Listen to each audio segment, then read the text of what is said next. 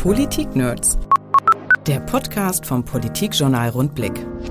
Vor wenigen Wochen erst wurde in Großbritannien ein Tory-Abgeordneter während einer Bürgersprechstunde ermordet. Sind wir in Deutschland so weit davon entfernt? Niedersachsens Justizministerin Barbara Havlitzer kommt da auch ein aktuelles Beispiel aus der Bundesrepublik in den Sinn. Schauen Sie nach Kassel, das ist ja nun so lange auch noch nicht her, wo ein Regierungspräsident auf seiner äh, Terrasse ermordet wurde. Aber was tun? Müssen sich Volksvertreter in Zukunft abschotten? Seid vorsichtig, ja, das würde ich sagen. Äh, schottet euch ab, nein, das würde ich nicht sagen. Macht publik, was euch geschieht. Und welche Rolle spielt die Justiz?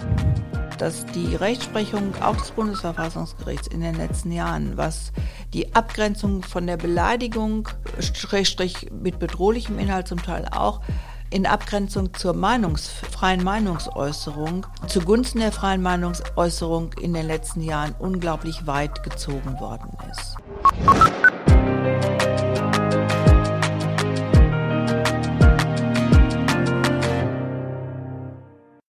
Herzlich willkommen bei den Politik-Nerds. Mein Name ist Niklas Kleinwichter und bei mir zu Gast im Podcaststudio des Politikjournals Rundblick ist Barbara Havlitzer, die Justizministerin von Niedersachsen. Herzlich willkommen. Vielen Dank, dass ich hier sein darf. Ich stelle fest, Sie sind heute nur in Begleitung Ihres Pressesprechers gekommen. Das heißt, als Justizministerin in Niedersachsen braucht man keinen Personenschutz, oder? Nein, den braucht man Gott sei Dank in der Regel nicht, es sei denn, es treten irgendwelche außerordentlichen Dinge auf, die das mal dann so temporär nötig machen würden. Aber normalerweise benötige ich den nicht und bin da ganz froh darum. Als Sie eben gerade hier zu uns in die Redaktion gekommen sind, haben Sie verwundert festgestellt, dass man ja einfach so reinkommt bei uns. Ist das zu gefährlich? Naja, also sie sind ja mit dem, was sie so tun und ähm, für die Öffentlichkeit lesbar, äh, sicherlich nicht nur Leute, die sich wie Freunde machen, sondern auch Leute, die möglicherweise, ähm, äh, es gibt Leute, die dann denken, was schreiben die da oder was bringen die da, denen wollen wir doch mal zeigen, was eine Hake ist und die dringen dann möglicherweise einfach hier in ihre Räume ein und richten irgendwas an. Von Beschimpfungen bis zu Zerstörungen bis zu Bedrohungen ist ja alles denkbar und leider sind wir im Moment in einer Zeit, in der man über sowas jedenfalls nachdenken muss. Das waren jetzt gleich zu Beginn unseres Podcasts schon mal zwei sehr ungewöhnliche Fragen. Sie kommen ohne Personenschutz. Sind wir hier in der Redaktion eigentlich sicher? Wir wollen heute reden über die Sicherheit von Amts- und Mandatsträgern, die in Niedersachsen, aber auch in, in der gesamten Gesellschaft ähm, abgenommen hat. Die Sicherheit ist nicht mehr so geboten und darüber wollen wir uns heute ein bisschen unterhalten. Doch zunächst noch einmal zu Ihnen eine persönliche Frage in diese Richtung. Sind Ihre Nachbarn eigentlich froh, dass Sie Ihre Nachbarn sind? Äh, ja, sind sie, weil ähm, dadurch, dass ich ähm, da wohne, wo ich wohne und äh, ein berufliches Vorleben habe, was auch schon erhöhte Sicherheitsmaßnahmen nach sich gezogen hatte, ähm, die Polizei relativ häufig durch unsere Stra Straße fährt, ähm, um zu gucken, ob da alles in Ordnung ist. Und das finden unsere Nachbarn ganz gut, weil sie natürlich auch glauben, dass das mögliche äh, Übeltäter von Wandschmierereien bis Einbruch möglicherweise abhalten könnte, irgendwelchen Unsinn zu machen. Also bei Ihnen zu Hause lebt man besonders sicher, weil die Polizei häufiger vorbeischaut. Ich hoffe das jedenfalls, ja. Ich erinnere mich da an einen Abend, da, ähm, das ist schon lange her, es war vor Corona, als man noch sowas gemacht hat wie ein Pressehintergrundabend. Das gab es jetzt ja schon nicht mehr so häufig. Ähm, da mussten Sie immer wieder vor die Tür gehen, weil Sie mit der Polizei telefonieren mussten. Ich weiß nicht, ob Sie sich daran erinnern. Da hat es bei Ihnen zu Hause Einbruchalarm gegeben. Ich ja. glaube aber am Ende war es nur die Katze. War es nur die Katze? Ähm, ja, da streiten sich die Geister. Ähm, es hat äh, eine Meldung gegeben, dass da jemand bei uns am Haus sich hat äh, zu schaffen gemacht. Ähm, das ist aber nie richtig verifiziert worden. Also ich gehe bislang weiterhin davon aus, es war nur die Katze, weil die innen durch irgendwas gelaufen ist, äh, was einen Alarm ausgelöst hat. Solche Fehlalarme passieren nun mal auch dann. Die kommen also hier ohne Polizeischutz, ohne, ohne Sicherheitsbeamten zu uns in die Redaktion. Wenn man sich nun den Ministerpräsidenten Stefan Weil einmal anschaut, der hat immer Personenschutz mit dabei. Da sind zwei, drei Leute um ihn herum, die die Lage sondieren. Auch wenn er in einen, einen Raum reinkommt mit vielen Leuten, checken die erstmal die Lage. Wie ist das denn bei anderen Mitgliedern des Landeskabinetts? Ähm, also außer dem Ministerpräsidenten und dem Innenminister Boris Pistorius ähm, ist das bei allen anderen ähm, dem, im Normalfall so wie bei mir, äh, dass kein Personenschutz äh, vorhanden ist, weil man auch sagt, das ist nicht nötig. Ich glaube, wir alle empfinden das auch so. Ich habe jedenfalls noch nichts Gegenteiliges gehört. Aber man muss natürlich auch sagen, das sind ja auch extrem äh, personelle Ressourcen, die da gebunden werden. Ähm, Sie sagen selber, es sind immer so um die drei Leute, die dann äh, die Lage checken und um die Personen drumherum sind. Wenn das jetzt bei jedem im Kabinett so wäre äh, und das dann auch rund um den Tag, also über acht Stunden hinaus, dann wäre das ja auch ein immenses Personalaufkommen. Ähm, und das ist nach meiner Einschätzung auch nicht erforderlich. Eins muss man auch sagen, sobald irgendwo eine Gefährdungslage auch nach Einschätzung der Polizei auftritt, reagiert äh, das LKA dann auch sofort und gewährt einem den Schutz, der dann erforderlich ist. Das habe ich also zwei, dreimal jetzt in der Zeit erlebt. Und das geht dann auch wirklich völlig problemlos. Da muss man nicht groß bitten. Das ist dann einfach so. Auf Bundesebene habe ich zumindest kürzlich mitbekommen, ist es ja ganz offenbar so, dass der Bundesgesundheitsminister besonders geschützt werden muss. Da habe ich nun gerade in einem Interview gelesen, dass er ganz froh ist, dass er hinter Schutz, schusssicherem Glas arbeiten kann. Wissen Sie, wie das auf Bundesebene sonst so ist? Sind da auch noch andere Minister besonders gefährdet? Ähm, also wie das äh, bei, auf der Bundesebene sonst so ist, kann ich Ihnen nicht für alle Minister beantworten. Also beim, bei der Kanzlerin sowieso, das ist klar. Ähm, bei, den, bei der Bundesinnenminister ist in der Regel auch sehr geschützt. Und ich glaube auch der Verteidigungsminister bzw. die Verteidigungsministerin äh, ist äh, besonders geschützt. So ist meine Information. Bei den anderen kann ich das nicht sagen. Ich vermute aber, ähm, dass das im Alltag ähnlich ist vielleicht wie bei uns.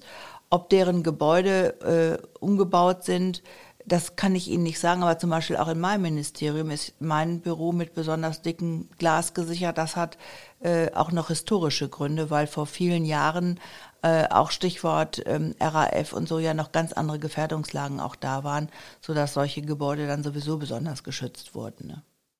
Zumindest von der Verteidigungsministerin kann ich das aus eigener Anschauung äh, bestätigen, dass die besonders geschützt wird. Ähm, kann man ja auch nachvollziehen. Aber vor einigen Jahren hatte ich mal das Vergnügen, eine Veranstaltung damals noch für oder, oder mit Ursula von der Leyen zu organisieren. Es war ein, ein ganz kleines Gebäude, alles äh, ziemlich niedrig, wenige Gäste. Ähm, aber der Aufwand, der da betrieben werden musste für diese Sicherheitsmaßnahmen, der war äh, riesengroß. Am Tag vorher musste schon BKA vorbeikommen und die Räume angucken, bis hin zum Toilettendeckel wurde erstmal alles äh, untersucht. Und dann muss man auch immer, habe ich da mitbekommen, ähm, noch mehr Parkplätze dazu buchen, weil ja nicht nur der Wagen der Ministerin kommt, sondern auch noch der Wagen mit Sicherheitsbeamten. Genau, so ist das, ja. Aber man kann ja auch dankbar sein, dass man, äh, dass so auf einen aufgepasst wird. Äh, denn wir alle mögen uns ja nicht vorstellen, was ist, äh, was passieren würde oder was es für einen, einen Aufschrei gäbe, wenn tatsächlich mal etwas passiert oder versucht wird, äh, irgendeinen Anschlag zu verüben und es wären keine Sicherheitsmaßnahmen getroffen worden. Ich glaube, das würde auch nicht auf großes Verständnis stoßen. Das ist nun die, ich sag mal, oberste Führungsebene. Die Minister äh, können von diesem Schutz profitieren. Aber wir wollen ja heute auch noch reden über all die anderen Amts- und Mandatsträger, die diesen Schutz eben nicht haben und wie man dort vielleicht ähm, für besseren Schutz sorgen kann. In den vergangenen Jahren hat nun die Zahl der Übergriffe auf Amts- und Mandatsträger ganz unterschiedlicher Ebenen zugenommen. Können Sie da ein bisschen skizzieren, wie da in Niedersachsen die Lage ist? Was ist da schon so passiert? Was sind die Problemlagen? Ja, also äh, zum einen muss man sagen, es ist tatsächlich so, dass wir in den letzten Jahren zunehmend beobachten, dass der, ich sag mal, insgesamt so der Respekt äh, vor Amts- und Mandatsträgern, aber auch vor allen, vor vielen anderen, das, das ist eigentlich nur ein Synonym. Man muss auch die vielen Ehrenamtler dazu rechnen, äh, Polizeibeamte, ähm, Pflegekräfte, Hilfskräfte, Rettungsdienste. Das gilt eigentlich für all diese Gruppen, dass da offenbar die Bereitschaft, äh, irgendwelchen Unmut, irgendwelchen Frust, den man fühlt, an einer Person, die einem da gerade so gegenübertritt oder der man selber gegenübertritt, auszulassen, deutlich zugenommen hat. Und zwar mit massiven, auch zum Teil bis hin zu massiven körperlichen Übergriffen. Ähm, Wir haben das also ähm, ja über Jahre äh, beobachtet. Ähm, schon auch vor meiner äh, Amtszeit ging das so langsam los, äh, dass man das bemerkt hat. In den letzten Jahren wurde das massiver. Mit Corona ist es besonders stark geworden nach unserer Wahrnehmung. Die Leute sind dünnhäutiger geworden, äh, werden es auch immer mehr, schon durch die Einschränkungen. Ähm, insgesamt haben sowas wie Verschwörungstheorien und, und äh, diese sogenannten Querdenker, wie gesagt, das Wort Denken verwende ich in, der, in dem Zusammenhang eigentlich nicht so gerne, aber sie heißen nun mal so, die dann auch ihr, ich sag mal, komisches Gedankengut so verbreiten und das fällt zum Teil auf fruchtbaren Boden. So, das ist das Phänomen, das wir erkennen. Ähm, was haben wir getan? Man muss da zwei Dinge unterscheiden. Einmal den äh, präventiven Bereich, äh, also wie kann ich präventiv vorgehen, um sowas möglichst zu vermeiden, beziehungsweise die Menschen, die betroffen sind, ähm, in, in, ihrer, äh, in, in ihrem Schutz so zu stärken, dass sie wissen, wie sie damit umgehen können, mit solchen ähm, Ausschreitungen. Und auf der anderen Seite der repressive Bereich, das heißt, wie gehe ich am Ende strafrechtlich damit um, ähm, wenn so etwas geschieht, ähm, was kann man tun? Ich fange mal mit dem repressiven Bereich an. Wir haben zum einen ähm, damals mit äh, großer Unterstützung der drei Generalstaatsanwälte in Niedersachsen zum einen erstmal eine Richtlinie ähm, von denen erarbeitet, die haben die erarbeitet, nach denen bestimmte Dinge, ähm, Beleidigungen, Bedrohungen und so weiter nicht mehr ohne weiteres eingestellt werden oder nicht mehr so schnell eingestellt werden, heißt in der Regel gar nicht mehr eingestellt werden. Ähm, sondern nur noch in Ausnahmesituationen. Gleiches gilt übrigens auch für antisemitische ähm, Übergriffe und Äußerungen. Ähm, wir haben eine Schwerpunktstaatsanwaltschaft in Göttingen eingerichtet, die sich insbesondere mit ähm, Hass und Hetze im Netz befasst. Also ähm, weil man da auch gewisse Spezialwissen zu benötigt, um überhaupt auch an die Absender zu kommen, die leider in der Regel ja anonym agieren mit irgendwelchen Pseudonymen und es nicht mehr so selbstverständlich ist, dass man den Täter, die Täterin auch bekommt. Und diese Staatsanwaltschaft arbeitet seit dem 1. Juli 2020, hat seitdem 560 Verfahren, ähm, zum Teil auch abgeschlossen äh, mit Strafbefehlen, mit Verurteilungen. Und die Zahlen sind so, dass man schon merkt, allein aufgrund dieser Zahl jetzt seit einem Jahr, das ist erforderlich und nötig und die Zahl wird wachsen, weil wir einfach auch, jetzt komme ich wieder in den halb präventiven, halb repressiven Bereich, in, in der Präventionsarbeit sehr dafür werben, dass die äh, Menschen ähm, das wirklich anzeigen. Das Problem ist gerade auch im, ich sag mal so im innerbehördlichen Bereich, im kommunalen Bereich. Ähm, Kommunale nicht nur Amtsträger, sondern ähm, und Mandatsträger, sondern Verwaltungsangestellte, auch bei den ähm, bei den Arbeitsagenturen. Die haben ähm, unglaublich viel zu tun damit, dass Menschen ihnen schon mit einer gewissen aggressiven Grundhaltung entgegentreten.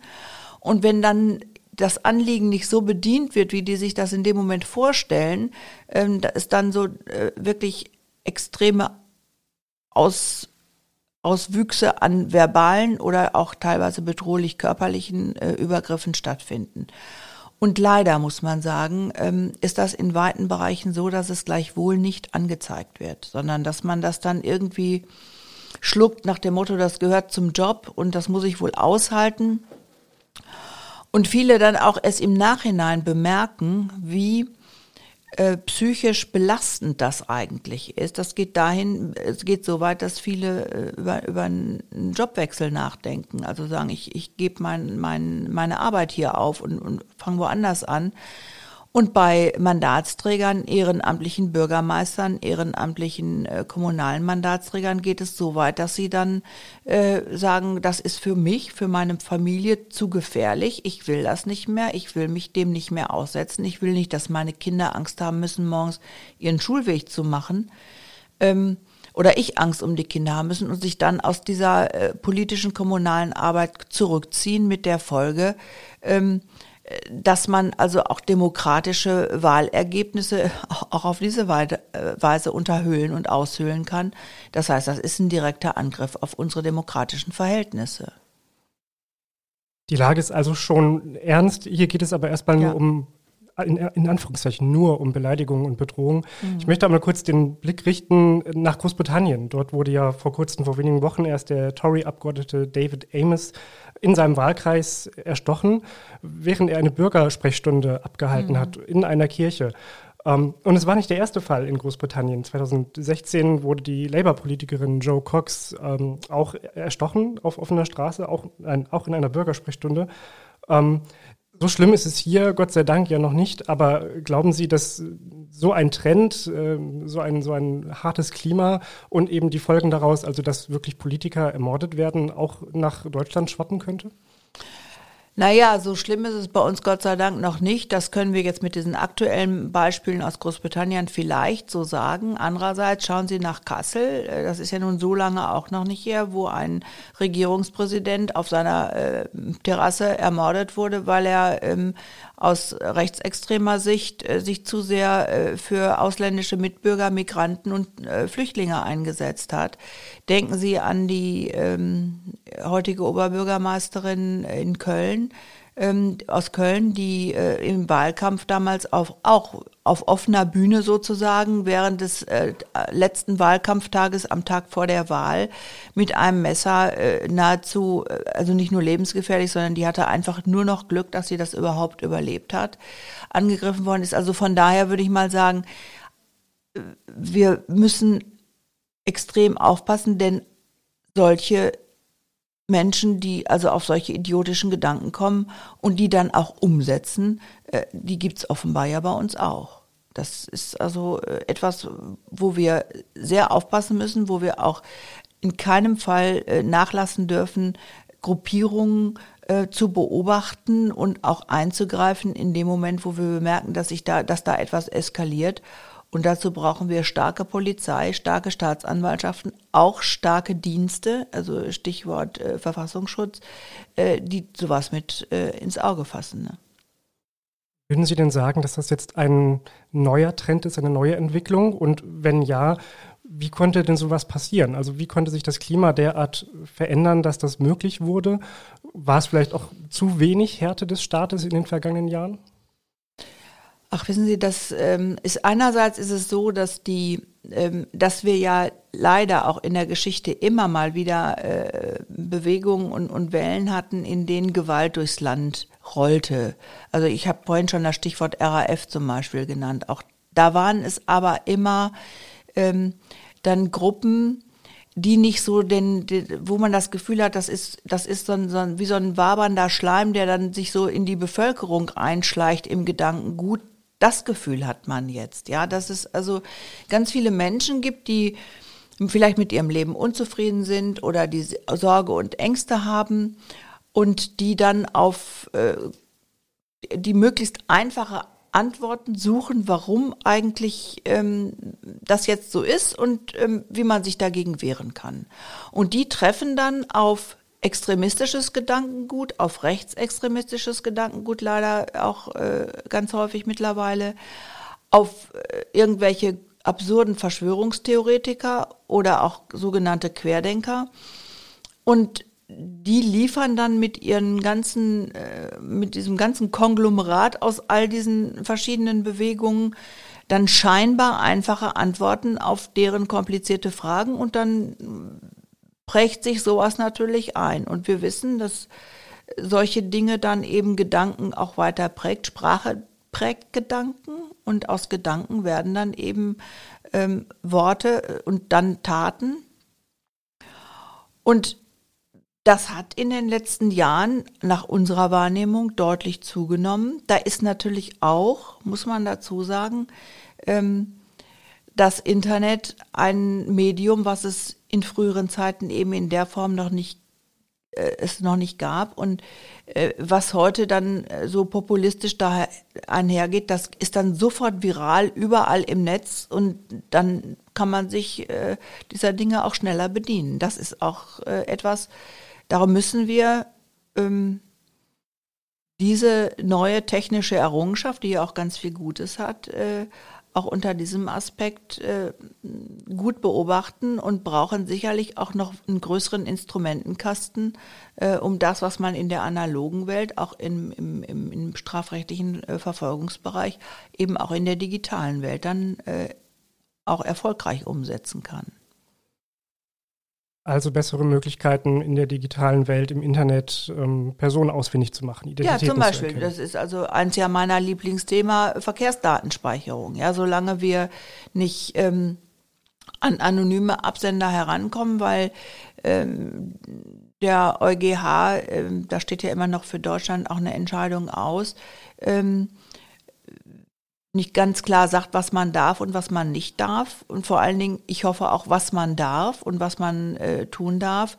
Ähm, und die äh, Anbieter und Provider nach spätestens sieben Tagen äh, die Daten löschen äh, oder zumindest sagen, sie haben sie nicht mehr, ähm, werden wir an viele Absender nicht rankommen. Und äh, da, das habe ich heute Vormittag auch schon mal gesagt, an der Stelle ist Datenschutz Täterschutz. Das muss man einfach mal so offen sagen.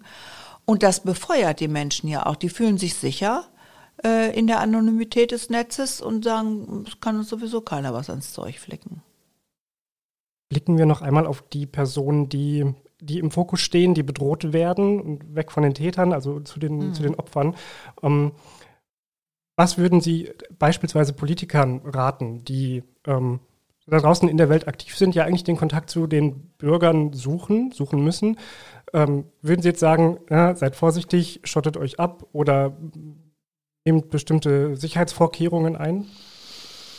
Seid vorsichtig, ja, das würde ich sagen. Äh, schottet euch ab, nein, das würde ich nicht sagen. Ich glaube, dass man ähm, heute ähm, sehr viel auch mehr anbieten muss, Menschen, die so in der Öffentlichkeit spät einmal ähm, so, ein, so ein Gefühl und so ein Gespür dazu, äh, dafür zu bekommen, also auch durch Präventionsmaßnahmen, durch Schulungsmaßnahmen, ähm, wie man dann auch deeskalierend mit manchen Situationen umgehen kann und umgehen muss. Ich würde denen auf jeden Fall raten, behaltet das nicht für euch, ähm, schluckt das nicht runter, zeigt das an, egal mit welchem strafrechtlichen Erfolg das am Ende verbunden ist. Aber macht publik, was euch geschieht, denn ähm, es ist immer noch eigentlich die deutlich geringere äh, Masse an Mensch, die so agiert. Und die viel größere Masse ist ja die, die eigentlich ähm, friedlich ähm, vielleicht meckert und mault, aber und auch gegenspricht, aber die nicht rabiat und, und schon gar nicht mit, mit Übergriffigkeiten reagiert.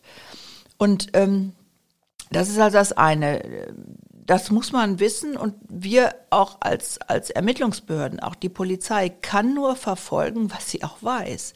Also was nicht angezeigt wird, das weiß ja dann niemand, äh, dass es so geschehen ist.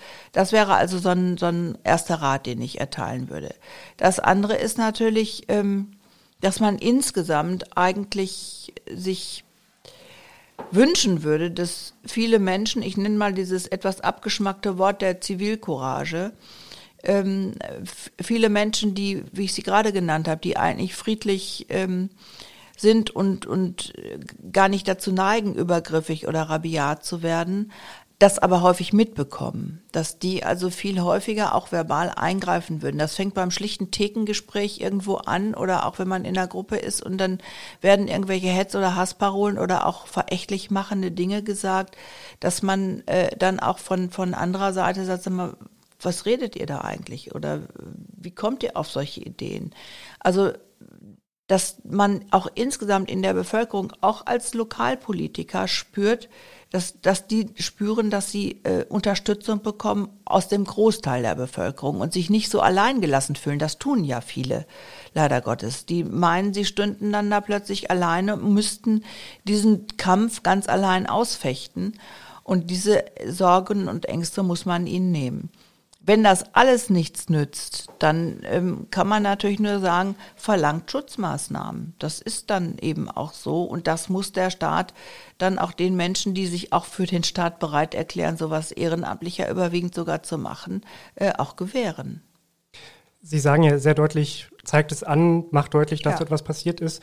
Ihr äh, Kabinettskollege Boris Pistorius macht das ja sehr offensiv, äh, wenn er selber Opfer geworden ist von Hate Speech, wenn er wieder irgendwelche E-Mails bekommen hat, in denen er bedroht wird. Er bringt die zur Anzeige und er äh, sagt es auch immer wieder, dass ihm so etwas passiert. Wie ist das bei Ihnen, wenn ich mal fragen darf? Kriegen Sie auch äh, Hassmails? Was, was kommt da bei Ihnen an und wie filtern Sie das? Wie gehen Sie damit um? Ja, das kommt auch bei mir an. Ähm, ich das kommt ja meistens per E-Mail oder per Post. Ähm, das geht dann bei uns erstmal ähm, in die Abteilung auch. Ähm, und dann werde ich gefragt, ob ich das anzeigen will oder nicht. Ich mache das mal so, mal so. Es gibt auch Absender, die kennt man schon. Da weiß man auch, dass da ich sag mal, in, in, im Strafrecht sagen wir, das ist dann der berühmte Paragraph 21, dass da äh, auch psychische Störungen zum Teil bei den Menschen dahinter stehen, äh, dass man sie gar nicht strafrechtlich belangen äh, könnte. Die sind uns zum Teil namentlich auch bekannt. Da zeige ich nicht mehr an, weil ich weiß, was die Antwort der Staatsanwaltschaft mit Recht ist, nämlich äh, der ist also äh, strafrechtlich nicht zu verfolgen. Aber sonst zeige ich das auch an, ja, weil äh, irgendwo ist dann auch eine Grenze, was man sich äh, sagen lassen muss und was man sich nicht sagen lassen möchte. Und das wird auch angezeigt und das wird dann, geht dann auch äh, seinen geordneten Gang. Äh, vielleicht bei der Gelegenheit sollte man mal sagen, was ich mir manchmal wünschen würde, ist, dass die Rechtsprechung auch des Bundesverfassungsgerichts in den letzten Jahren, was die Abgrenzung von der Beleidigung äh, mit bedrohlichem Inhalt zum Teil auch, ähm, in Abgrenzung zur Meinungs, äh, freien Meinungsäußerung, ähm, zugunsten der freien Meinungsäußerung in den letzten Jahren unglaublich weit gezogen worden ist. Und da ähm, auch die, eben dann auch die anderen Gerichte, Amtsgerichte, Landgerichte, wenn sie damit zu bef äh, befasst werden, äh, sich dieser Rechtsprechung natürlich auch irgendwo anpassen und anschließen. Und da würde ich mir schon einen Schritt wünschen, am Ende dann auch des Bundesverfassungsgerichts, wo doch mal sehr deutlich gesagt wird, dass also solche Dinge äh, unter Meinungs mit Meinungsfreiheit nichts mehr zu tun haben. Blicken wir jetzt einmal auf den Bereich der Justiz in Niedersachsen. Ähm, dort äh, gab es im vergangenen Jahr 188 Übergriffe auf Mitarbeiterinnen und Mitarbeiter der Justiz. Das hat Ihr Haus ermittelt. Seit einigen Jahren ähm, erfassen Sie das gesondert. Haben Sie da auch für dieses Jahr schon einen Zwischenstand oder ist es noch zu früh?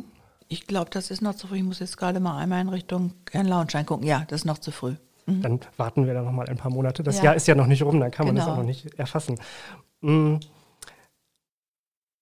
Aber diese, diese Zahlen, die Sie da erhoben haben, die haben ja schon Konsequenzen nach sich gezogen. Ich habe selber äh, da neulich etwas erlebt im Oktober. Dann, da waren wir gemeinsam im äh, äh, Landgericht in Braunschweig und ja. ähm, ich bin dort reingekommen und ich muss sagen, ich gehe nicht häufig in ein Gericht rein. Es ist einfach nicht so der Ort, in dem ich so häufig verkehre und ich war überrascht. Erstmal kommt man ja gar nicht so weit rein, dann sind da schon die ersten Absperrungen, Sicherheitsbarrieren und ähm, da bin ich aber gar nicht durchgekommen, sondern ich wurde noch in einen Nebenraum geführt und musste meine Tasche ablegen. Die ging durch eine Sicherheitskontrolle wie am Flughafen mit, äh, mit, mit äh, Metalldetektoren und allem Möglichen. Meine Tasche wurde durchsucht. Das fand ich im ersten Moment schon erstaunlich, überraschend. Auf der anderen Seite fühlte ich mich dadurch natürlich hinter im Gerichtssaal besonders sicher. Ist das der Standard in Niedersachsens Gerichten? Ja, das ist in weiten Bereichen mittlerweile der Standard, nicht in allen. Wir haben ja ähm, über 120 äh, Gerichte oder Gerichtseinrichtungen in, in Niedersachsen mit Amtsgerichten, Landgerichten und den Fachgerichten und Oberlandesgerichten. Aber es ist an allen Gerichten mittlerweile gibt es entsprechende Einlassschleusen mit äh, Detektoren, ähm, also durch die sie gehen und überwiegend auch mit äh, Gepäckscannern, ähm, wo sie dann ihr, ihre Taschen und alles, was sie mitbringen, auflegen müssen. Das Problem ist, ähm, wenn Sie täglich anlassunabhängig alles kontrollieren würden, haben Sie einen Wahnsinnspersonalbedarf, denn Sie brauchen dann mindestens drei Wachtmeister im Eingangsbereich, die das kontrollieren, wovon einer eine Frau, eine Frau sein muss. Ähm, weil eben Frauen natürlich auch nur von Frauen körperlich ähm, durchsucht werden dürfen, wenn es denn äh, bei dem Detektor anschlägt. Aber es ist Standard, dass jedenfalls äh, stichprobenartig in jeder Woche an mehreren Tagen an allen Gerichten auch kontrolliert wird, der Ein- und der Auslass. Und das hat zum Teil führt das zu Unmut ähm, natürlich auch bei den Besuchern. Ähm, andererseits, wenn man denen dann sagt, also wenn ihr in ein Flugzeug steigt, dann beschwert sich auch niemand. Ähm, und abgesehen davon geht es uns eben genau um dieses Gefühl, was Sie gerade beschrieben haben. Wenn man dann drin ist, darf man sich auch relativ sicher sein, dass dann nun niemand mit irgendeinem gefährlichen Gegenstand äh, in dieses Gericht gekommen ist. Und da finde ich, haben die Menschen auch einen Anspruch darauf. Viele kommen ja nicht freiwillig ins Gericht. Ja, die müssen dahin, weil sie als Zeugen geladen sind. Unsere Mitarbeiterinnen und Mitarbeiter müssen äh, wissen, äh, dass da keine Menschen reinkommen, die plötzlich mit einer Waffe oder was auch immer vor ihnen stehen. Ne? Angesichts dieses neuen Klimas, der Bedrohung, der Beleidigung, ist es dann nicht so, dass man sagen müsste, wenn wir das bei den Gerichten haben, dann müssen wir das folgerichtig eigentlich auch bei, bei Rathäusern, bei, beim Arbeitsamt haben, ähm, in den Jobcentern, in Schulen womöglich? Also wenn man es ganz konsequent zu Ende denkt, kann ich Ihnen nicht an jeder, an jedem Punkt widersprechen. Also ähm, manchmal Stichwort, als ich vorhin hier reinkam, habe ich gesagt, Sie kommen hier so einfach rein. Äh, manchmal, wenn ich ein öffentliches Gebäude betrete, Stichwort äh, Rathaus oder so, denke ich auch, wer jetzt hier mit äh, unguten Plänen reinkommt, der kommt relativ einfach rein. Das ist schon so. Andererseits haben wir ja eigentlich seit Jahrzehnten das Bestreben, in, in weiten Bereichen im öffentlichen Bereich möglichst bürgerfreundlich und bürgernah zu erscheinen. Das ist so dieses Dilemma, in dem wir stecken von den personellen Ressourcen mal ganz abgesehen. Aber Sie haben schon recht, es gibt ja mittlerweile auch Bundesländer, in denen das äh, noch deutlich äh, häufiger vorkommt als bei uns, also auch in anderen öffentlichen Gebäuden, vom Landtag bis zum Rathaus, wo sie eben unkontrolliert nicht ohne weiteres äh, hineinkommen. Das sind häufig Bundesländer, in denen dann an irgendeiner Stelle schon mal irgendetwas auch Schlimmes passiert ist. Ähm, ich bin auch hier manchmal dabei und werbe dafür, dass ich sage, wir müssen da zum Teil die Sicherheitsstandards aus meiner Sicht an manchen Stellen erhöhen. Und ich mir natürlich nicht wünsche, dass erstmal irgendwo was passiert in Niedersachsen, bevor man äh, dafür wirklich hochsensibel wird. Aber ich glaube, die Politik ist da mittlerweile äh, sehr sensibel dafür geworden, weil sich dieses äh, Klima nun leider in den letzten Jahren so entwickelt hat, wie es das hat. Zu guter Letzt noch ein Blick auf das kommende Jahr. Sie haben vor kurzem angekündigt, dass in dem Bereich der Prävention, in, in, äh, in diesem Bereich mehr getan werden soll. Was genau ist da vorgesehen?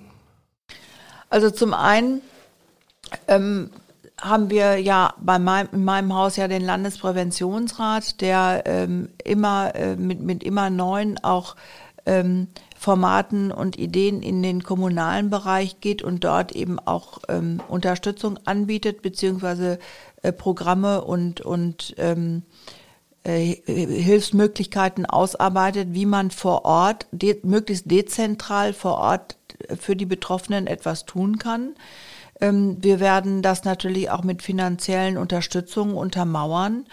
Ähm, was wir vor allen Dingen auch wollen, ist eine gute Vernetzung und Verdrahtung der einzelnen ähm, Präventionsmaßnahmen und ähm, Beratungsteams untereinander, damit jeder auch vom anderen A profitieren kann und gegenseitig sich da auch äh, befeuern kann, was man alles tun kann.